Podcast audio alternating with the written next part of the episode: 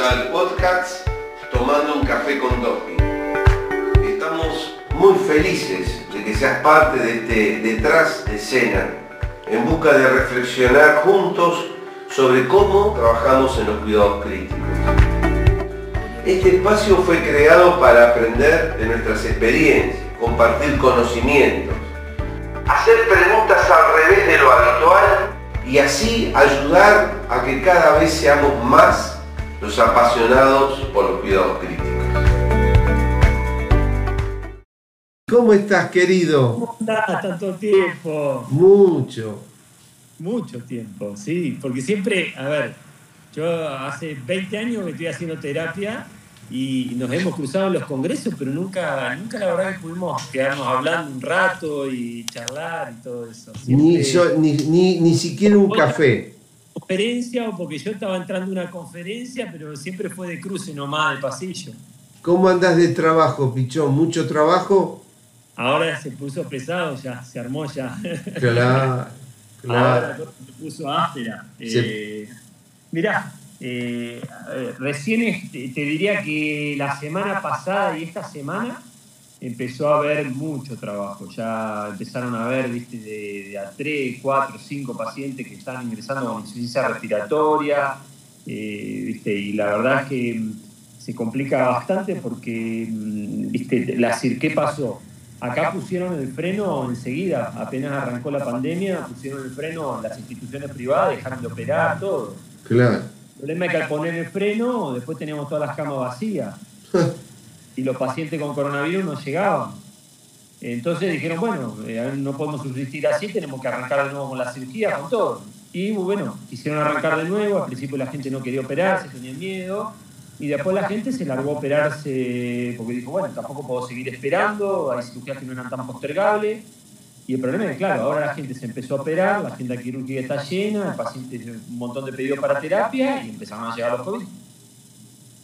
Sí, qué, qué, difícil, ¿no? La mezcla de los postoperatorios complejos, complicados, trasplante y todo, más los COVID.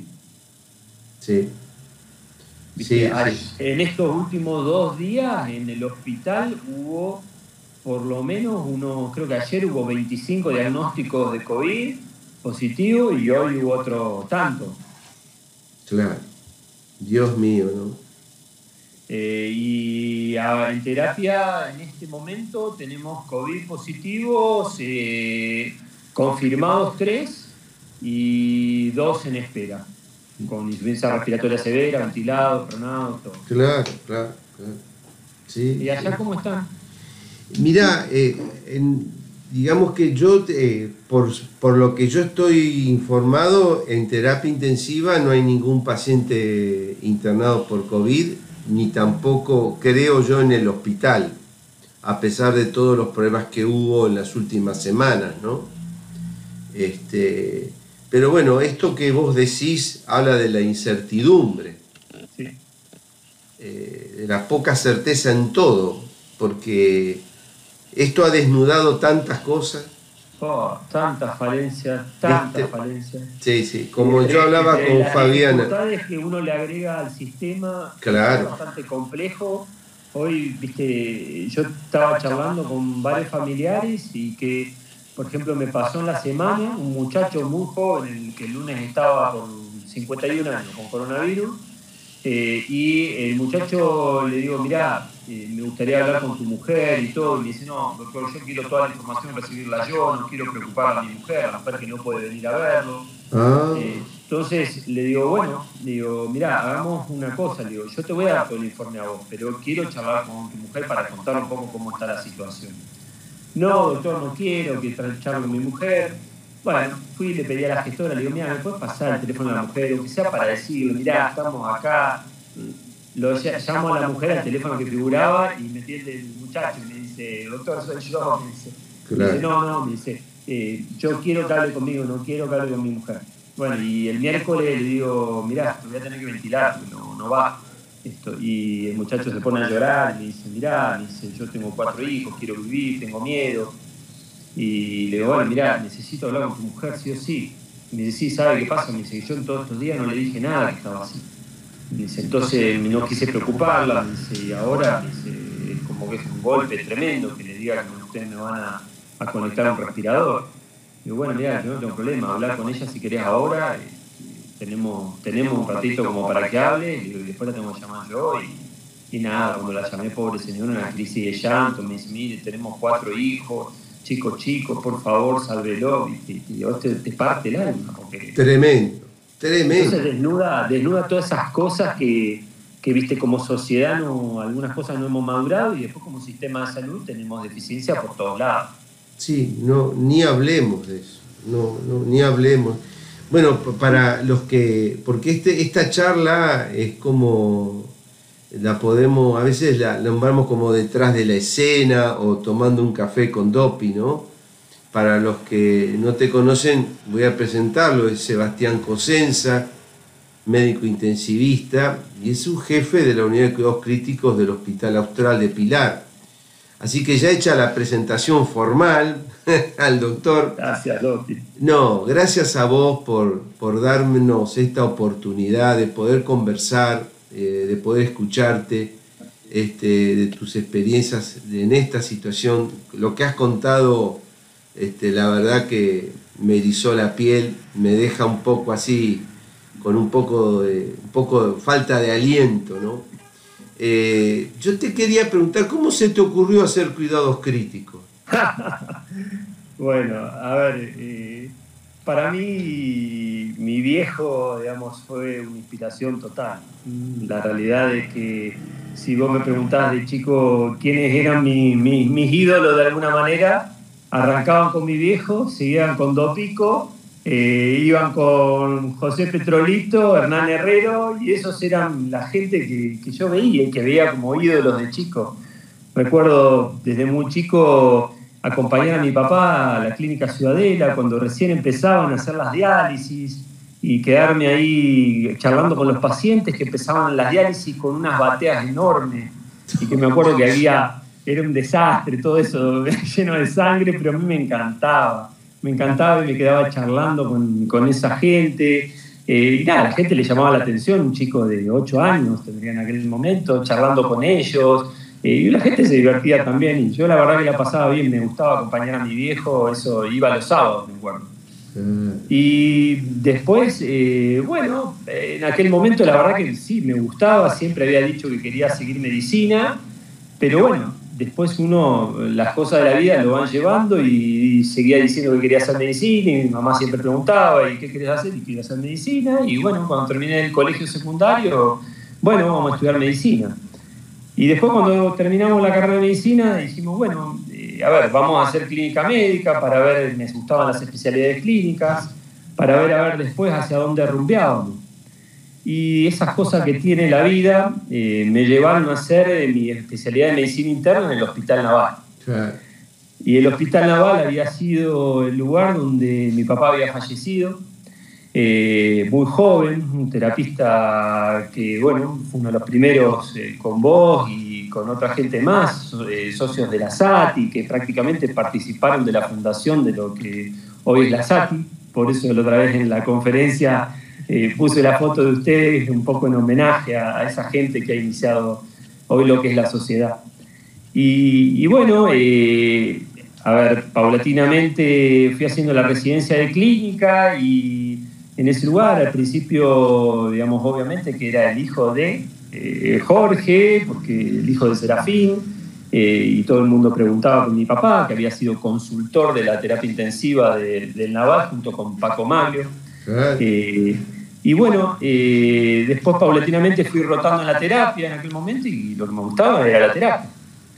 Eh, y bueno, y me gustaba la terapia y me acuerdo que en aquel momento te, te volví a ver en el Naval cuando me fuiste a dar un, eh, un curso de FCCS. Un Fundamental Critical Care. Sí, señor. Eh, y ahí te vi, era residente de clínica en aquel momento sí, y ya en aquel momento tenía decidido que iba a hacer terapia intensiva en el 98, 99 habrá sido. Por estamos ahí. hablando de año 90 y sí, 97, 98. Por ahí, eh, sí, sí. Por ahí.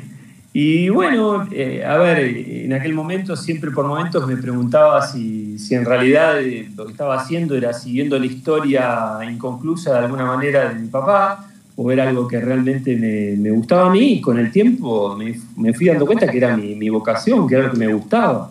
Que independientemente de que, de que, mi papá hacía eso, era lo que, lo que a mí me llenaba en el día a día. Así que bueno, ahí terminé mi residencia de clínica médica en el año 2000. Eh, gracias a Dios, la verdad que siempre he tenido el privilegio de estar rodeado de gente increíble, increíble, que realmente me ha dado todo dentro de la medicina.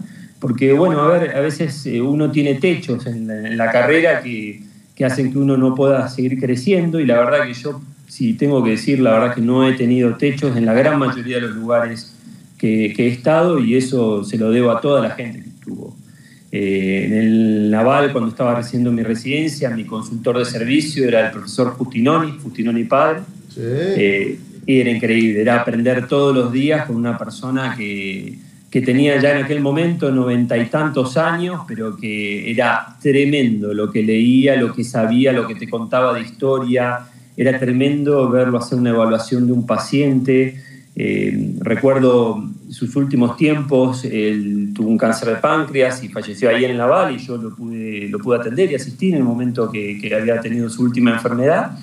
Y me acuerdo que un día eh, estábamos ahí, me dice Sebastián, me dice, quiero ir a la academia. Él es el académico de número de la Academia Nacional de Medicina.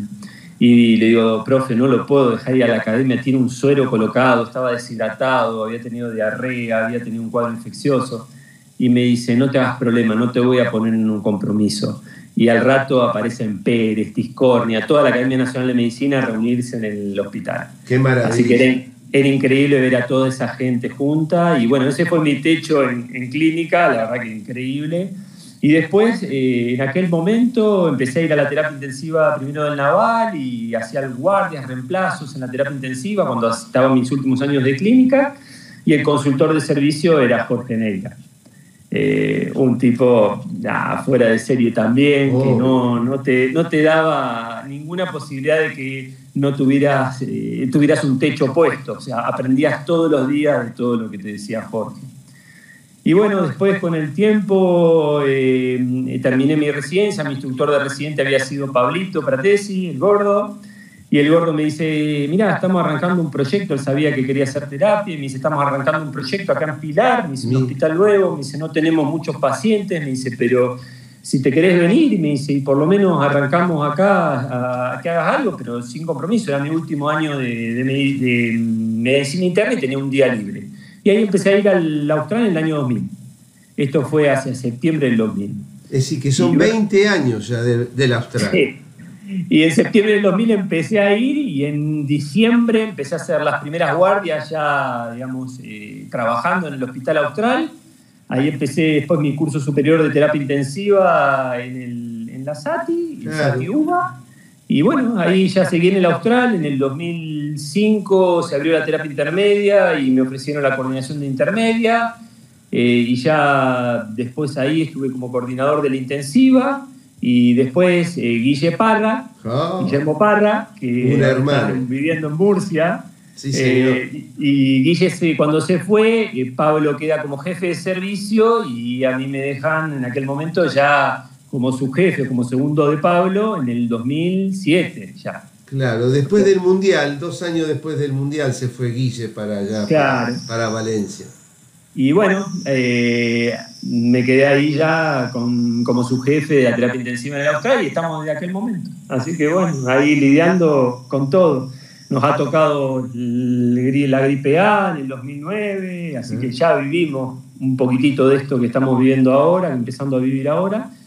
Pero, pero bueno, nada, la verdad que contento. La terapia intensiva es una especialidad eh, maravillosa, increíble. Eh, porque, bueno, a veces uno le preguntan por qué, por qué hacer esto, por qué ver pacientes graves, por qué eh, estar de alguna manera charlando todo el tiempo con gente que, está en riesgo de vida y que muchas veces tenemos que dar malas noticias, pero realmente cuando, cuando uno ve esos pacientes tiempo después eh, y vienen con sus familias y te presentan a sus hijos y te llaman para tu cumpleaños, te llaman para la Navidad, te llaman para para determinadas fechas y hacerte recordar eh, que están viviendo una vida Gracias a Dios, obviamente, en primer lugar, y gracias a que vos pudiste ayudar de alguna manera. Eh, eso es las buenas y también uno valora mucho cuando esto sucede también en las malas, ¿no? Y lo valora a veces más, cuando te llama una familia de un paciente que no le ha ido bien y te dice, doctor, le queremos agradecer por todo lo que usted ha, hecho y por todo lo que usted lo ha acompañado. Una de las cosas que de alguna manera uno aprendió y que ustedes, nuestros profesores, de alguna manera nos enseñaron y los que nos fueron formando, es que uno en este camino ayuda a acompañar a la gente a vivir y a morir dignamente. Y que a veces las cosas salen como uno quiere y a veces no es así. Así es, sí, sí. Y, decime, Seba, eh, porque dentro de los cuidados críticos, eh, digamos, sos un referente en la gestión. Ah, ¿de dónde viene eso? Tal vez venga de tu mamá. No, no, no sé, es ordenada, pero no tanto la vieja. No, a ver, te cuento un poco cómo viene eso. En el año 2005, más o menos, 2006, eh, me ofrecen en el Hospital Austral, en aquel momento, hacer un curso de jefe de servicio. Ah. Que me venía muy bien porque ya sabía que venía rumbeada la situación a que en algún momento iba a tener que, que colaborar en la jefatura del servicio. Y después de hacer ese curso de jefe de servicio, me ofrecen la posibilidad de hacer la maestría en gestión y administración de empresas de salud, eh, que es una maestría que tenía el Austria, que, tenía, que tiene la facultad desde aquel momento. Y bueno, la hice y la verdad es que en, eso, en ese momento me abrió un montón la cabeza, porque entendí que había cosas desde la gestión eh, que eran muy importantes y que había cosas que por ahí uno no, no le daba importancia y uno al principio eh, de, su profesión y de su desarrollo como especialista piensa que el respirador eh, es lo más importante, que si el bajo BT, que si la PIB, y que realmente son cosas importantes y uno no dice que no son trascendentes, pero cuando uno puede gestionar adecuadamente una unidad, tener los recursos adecuados, programar la actividad y todo, eh, evitar que se cometan errores, trabajar en calidad de atención del paciente y todo, realmente puede prevenir mucho más daño. Creo que los que trabajamos en un área crítica sabemos perfectamente que es un área muy propensa al desarrollo de errores en la atención de salud. Y esos errores yo veía claramente como muchas veces impactaban en los pacientes y costaban vidas a veces de los pacientes. Entonces, eh, realmente creí que trabajar en eso era algo que podía, que podía hacer una diferencia. En aquel momento, eh, la verdad es que justo tomó la dirección del hospital por aquellos años Eduardo Schnitzler. Claro. Eh, y, bueno, Eduardo, Brillante, la verdad es que en aquel momento me convocó. Eh, y me dijo, mira, me gustaría trabajar en algunos temas de gestión con vos. Eduardo estaba trabajando con Antonio Valesio también, que venía trabajando en gestión desde el italiano. Y bueno, en aquel momento me convocaron para empezar a hacer un curso de gestión de áreas críticas que empezamos a dictar en el año 2009 primero. El primero fue presencial, se hizo a través de la facultad del Austral, en la sede Garay, en el centro. Eh, y después, a lo largo de los años, se fue haciendo el, mismo, el mismo curso, pero en forma virtual. Eh, y eh, ya hace unos tres años, cuatro años, dijimos, bueno, a ver, todos estos conocimientos y toda esta práctica volcada la tenemos que llevar a un libro. Y ahí se escribió el libro de gestión de áreas críticas que hoy tiene la SATI y el Comité de Gestión. Ese libro lo, lo pergeñamos hace muchos años con, con Eduardo y con Antonio. Qué bien. Qué bien. Eh, y bueno, eh, después, eh, en el medio de todo eso, se dio que el Hospital Austral en el año 2011 empieza a trabajar en un proceso de acreditación internacional para tratar de lograr la acreditación de John Commission Internacional.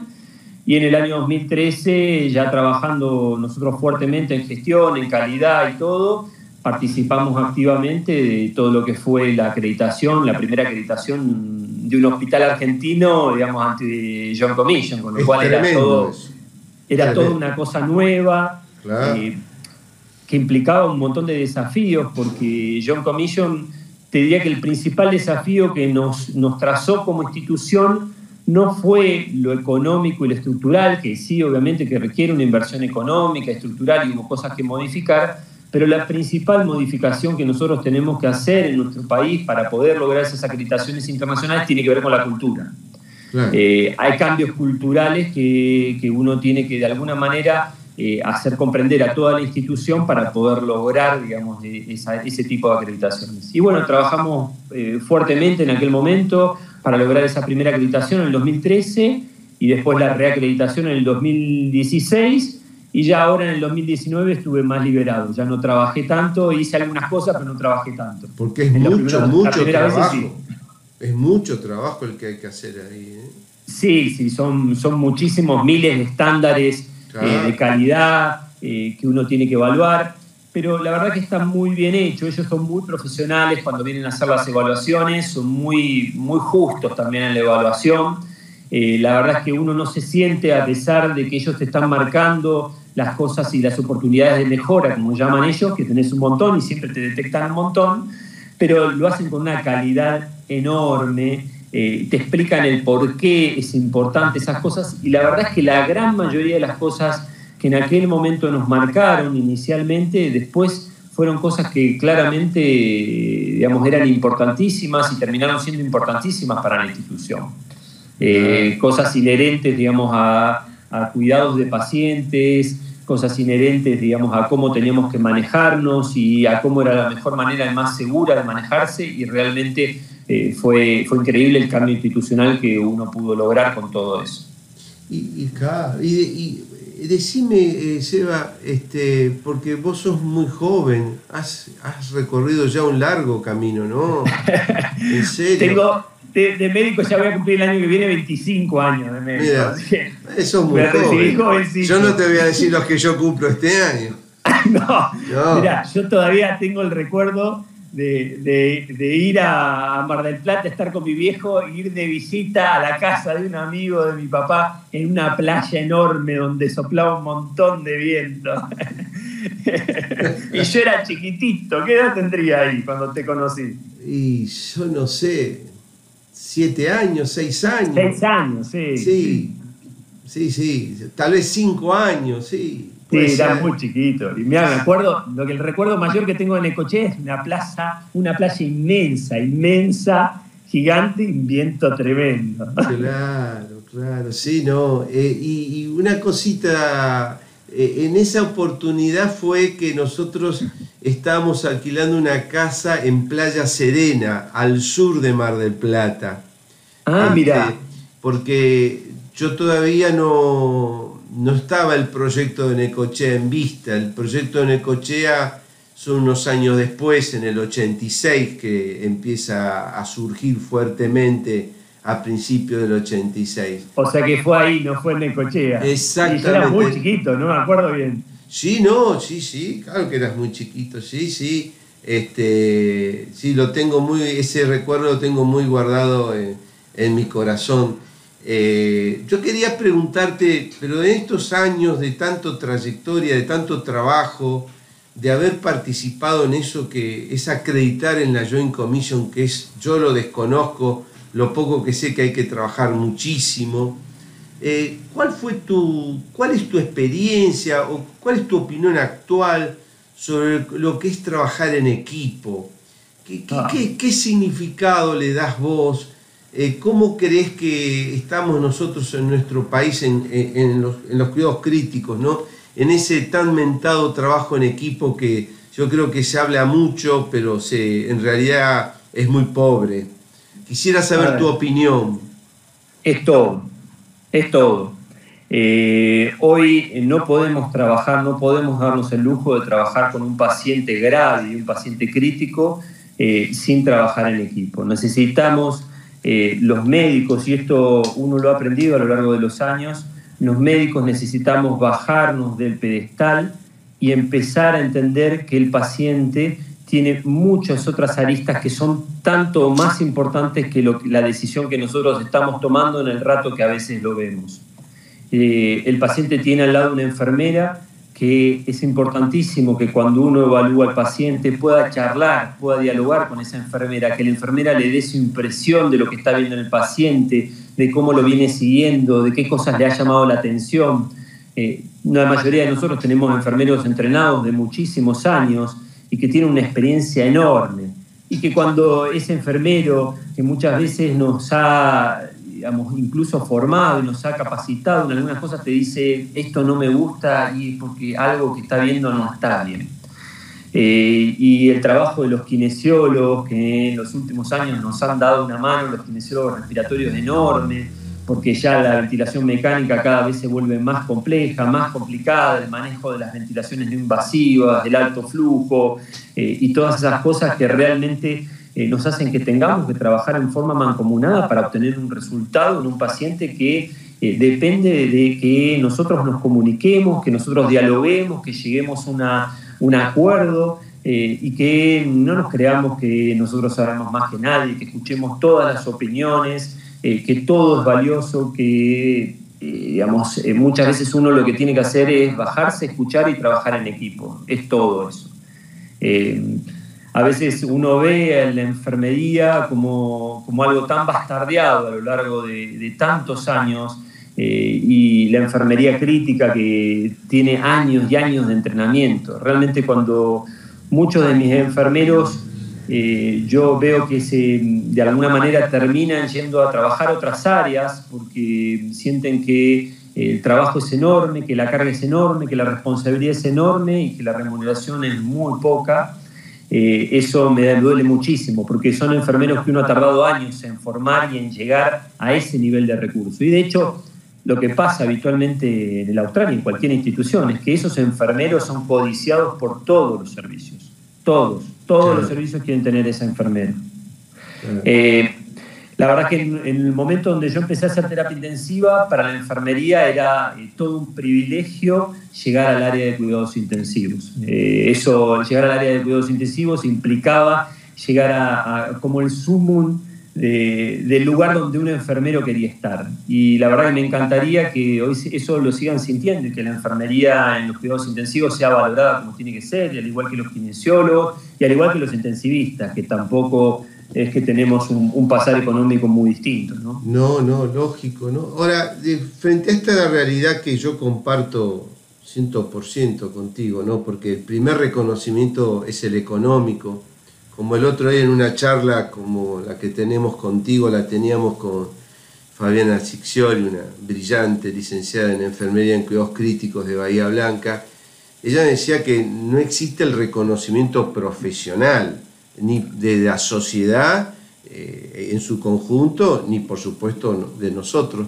¿Vos cuál crees eh, que podría ser los canales por donde deberíamos de, de trabajar, eh, para que, que, realmente esto de que todo el mundo habla, el trabajo en equipo, pero en realidad no se ve, no se, no se lleva adelante. ¿Cómo, ¿Por dónde podemos actuar? ¿Qué, qué acciones podemos hacer desde nuestro humilde lugar? ¿no? Porque no yo en lo personal estoy muy lejos de cualquier sitio de decisión. Yo creo que, a ver, por lo menos lo que yo estimo como más importante es la comunicación o sea, eh, abrir canales de comunicación directos con esa gente y que esa gente intervenga en forma directa en la toma de muchas decisiones que, se están haciendo. Mira, ahora hubo un ejemplo clarísimo en todas las instituciones respecto, por ejemplo, de los usos de equipos de protección personal. Claro. Entonces, uno veía, por ejemplo, que eh, bajaban líneas institucionales donde decían, bueno, la gente se tiene que vestir de esta manera para intubar a un paciente, para hacer tal maniobra, vos decís, a ver, la gente que está todo el día en la trinchera, mi enfermera que se está cambiando para entrar a ver un paciente con coronavirus, ¿cómo se siente segura?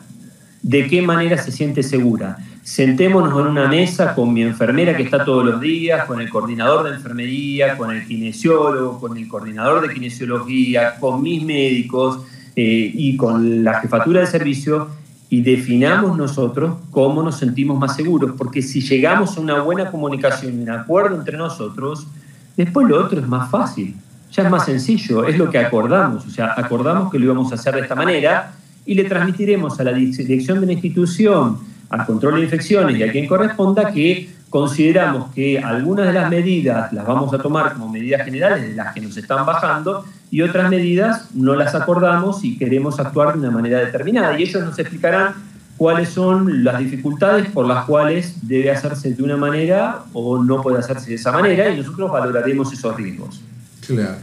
Sí, yo Pero ese fue un ejemplo claro de cómo uno tiene que dialogar adentro del servicio de qué cosas son importantes para ese trabajo en equipo. Claro, eso es porque es tu sentir y tu convicción, lo mismo que la, la convicción de Pablito Pratesi, obviamente, ¿no? Pero yo me refería a cómo esto poder difundirlo. Eh, no sé, ¿a vos se te ocurre, por ejemplo, que en los congresos de nuestra sociedad, de la Sociedad Argentina de Terapia Intensiva, eh, no debiera, en mi, opinión, ¿no? Eh, a ver, por eso te pregunto a vos, uno puede haber talleres precongreso para la formación más bien más básica, pero lo demás no debiera de estar separados, congreso de enfermería, congreso de kinesiología, congreso de los médicos, sino estar todos juntos en las mesas. Concuerdo plenamente. Ah. Eh, a ver, me parece que, que, a ver, no, no, no, no, no debe haber una diferenciación, digamos, en determinadas cosas que son lo mismo. O sea, estamos hablando del mismo paciente eh, del cual distintas personas van a valorar distintas cosas y de alguna manera van a tener que tomar una decisión entre todos. Entonces, en el Congreso debiéramos enfocarnos desde el paciente. El paciente no quiere que lo dividamos en enfermería, kinesiología y parte médica. El paciente es un todo que necesita de todos nosotros. Entonces, cuando hablamos de cualquier patología, podremos hablarla en un congreso desde distintos enfoques porque uno está viendo una cosa diferente de la que está viendo el enfermero, el kinesiólogo o nosotros, o charlarla y discutirla entre nosotros y comunicarnos entre nosotros, pero no estás viendo un paciente diferente. Claro, vos, vos pensás que eh, eh, tal vez haya otros ejemplos que yo desconozca, ¿no? pero desde el año 2009, eh, Guillermo Grieve eh, y Ana Bejarano, eh, él es el jefe de la unidad de cuidados críticos del Hospital San Martín de Paraná, Entre Ríos, y ella es una licenciada en enfermería en cuidados críticos. Bueno, ellos dos desde el 2009 desarrollan un evento el primer jueves, viernes y sábado del mes de junio, que es un que, han, que siempre traen a alguien fuera del país, lo trajeron a Guillermito Parra en un momento. Este, y es un simposio multidisciplinario, ¿verdad? Y yo creo que es un ejemplo que uno debiera de eh, contagiarse de eso. Dios quiera que los que tienen poder de decisión en las autoridades puedan este, estar de acuerdo y llevarlo adelante eh, a, nivel mucho más, es decir, a nivel nacional, ¿no? Eh, sí, yo creo que para eso sería importante que dentro de la, de la sociedad, digamos, la enfermería tenga un peso distinto. Claro. Eh, eh, eso para mí es importantísimo. Si no lo tiene y no está tomando decisiones desde arriba en la comisión directiva, va a ser difícil que eso de alguna manera se logre a nivel de la Sociedad Argentina de Terapia Intensiva. ¿no? Sí, mira, en el año 99 este, estábamos en San Luis todavía había jornadas de la SATI y este, el gallego Neira dejaba la presidencia y yo asumía la presidencia, yo era el vice del gallego. Y estábamos brindando ahí con los amigos de Merchar Pandón, un gran, grandes amigos. Era noche tarde, champán, y bueno, y yo digo, bueno, yo brindo, digo, para que algún día nuestra sociedad tengo un presidente que sea una enfermera en cuidados críticos. Bueno, un colega muy conocido, actualmente jefe de servicio, me dice, ya el DOPI está pempero, qué sé yo. Al poco tiempo vino Morín Harvey a la Argentina, este, a un congreso que no sé si yo era el presidente o no, creo, creo, creo que sí, que era la presidenta actual de la ACCN, de la Sociedad Americana de Cuidados Críticos, y era una, una enfermera. Entonces estaban todo el mundo desesperado con la mina. Es decir, qué poco que, hablamos demasiado, pero en la realidad seguimos teniendo las mismas miserias, ¿no? Totalmente. Eh, ah. A ver, yo, yo la verdad es que pensaba que terminaba mi residencia en el Austral, en el Naval, me fui a la Austral y te diría que más allá de la formación obviamente que tuve de Guille, de Pablo, de todos ellos, eh, los enfermeros de terapia intensiva que tenía al principio me, enseñaron de todo, de todo. Tenía gente que había estado trabajando con Masky, con palizas, con todos ellos, me enseñaron a armar un hemofiltro, hemofiltrar un paciente, Eh, claro, no sabía nada, no entendía nada de lo que estaban haciendo.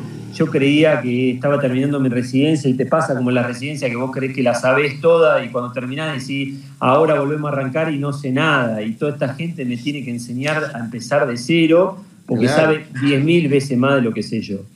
Eh, y uno tiene que entender que tiene que tener la mente abierta y aprender de todos los que están al lado, porque mm, el paciente necesita que aprendamos de todos y que entre todos consigamos el mejor resultado para él. La verdad que al paciente no le importa si eso viene del médico, del kinesiólogo, del enfermero o de quién viene. Le interesa que las cosas vayan bien. Seguramente, seguramente. Vos sabés que, bueno, vos eh, recién me nombraste una palabra este, que, bueno, yo tenía eh, pensado porque, bueno, de alguna manera nos tenemos que ir despidiendo. Este, y una palabra que dijiste recién, hemofiltro. Eh, yo un poco, vos recordaste a Jorgito, a Jorge Serafín, a tu papi, y, este, y me acuerdo que, bueno, yo lo conocí eh, a finales de la década del 70, este, porque él ya estábamos hablando y ya se, se hablaba mucho, ya se estaba en obras, se estaba por finalizar muy pronto la obra del, Hospital Naval Buenos Aires, Pedro Mayo, pero la nueva, la que está enfrente del Parque Centenario, nosotros estábamos eh, atrás del Hospital Durán, en el quinto piso, en terapia intensiva. Y bueno, y llegaron este, casi al mismo tiempo, yo diría, los dos consultores, Paco Maglio y tu papá. Claro, eh, los, dos, eh, los dos miembros fundadores de la Sociedad Argentina de Terapia Intensiva. Es decir, que los dos habían estado en la falda en la primera reunión que hubo, porque ni se llamó jornada como reunión, que fue la primera reunión que hicieron los fundadores de la Sociedad Argentina de Terapia Intensiva, que lo hicieron en la provincia de Córdoba. Y este, pero claro, eh, Jorge, tu papi tenía además, él era nefrólogo, y tenía toda una inclinación, claro, a la nefrología y estaba trabajando muy fuerte con Hernán Herrero, que vos lo nombraste, querido y entrañable amigo, como este, José eh, Petrolito, aunque eran mayores que yo, eh, bueno, yo los, los, quería y los idolatraba mucho, ¿no? Y fue a, ya eh, al poco tiempo cuando nos iniciamos en el Hospital Naval, que fue en abril del 82, poquito tiempo después de iniciada eh, la guerra de Malvinas, este, que nos presentaron, eh, vino un laboratorio este, que nos presentó el primer hemofiltro en placas, no era de capilares, de placas.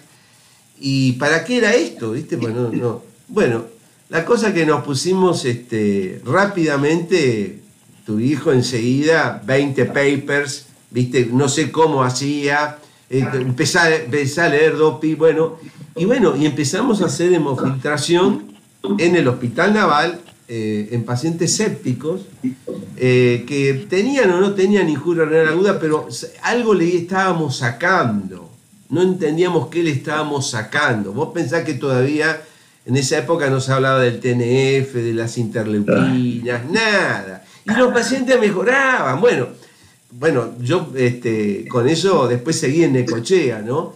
Pero yo de, de Jorge tengo tremendos recuerdos porque más allá de todo lo que me enseñó en medicina, en medicina crítica, en la nefrología, este, él me, digamos, él remó en una taza de, café chiquitita en dulce leche toda su vida. Remó, remó, remó.